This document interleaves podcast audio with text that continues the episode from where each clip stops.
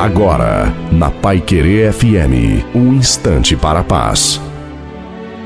Olá, ouvinte da Pai Querer FM, sou o pastor Wilson Tinonim. Pense nisso. Que hábito extremamente destruidor é a murmuração.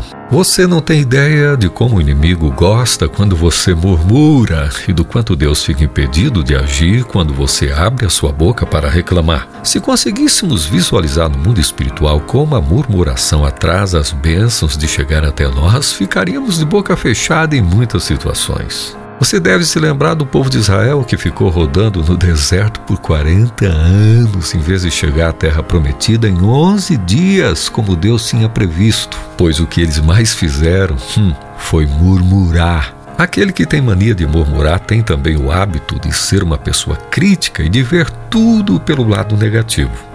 A nossa vida é cheia de desafios e precisamos aprender a controlar o que comentamos sobre as situações e sobre as pessoas que quisermos viver bem conosco, com os outros e principalmente ser instrumento do amor de Deus. Se você reconhece que tem sido essa pessoa que não controla bem o que diz, peça ajuda de Deus e troque a mania de reclamar por agradecer. E que tal começar isso hoje, agora? Seja uma pessoa mais grata, mais misericordiosa, mais positiva, mais leve, mais amorosa, pois o primeiro beneficiado será com certeza você.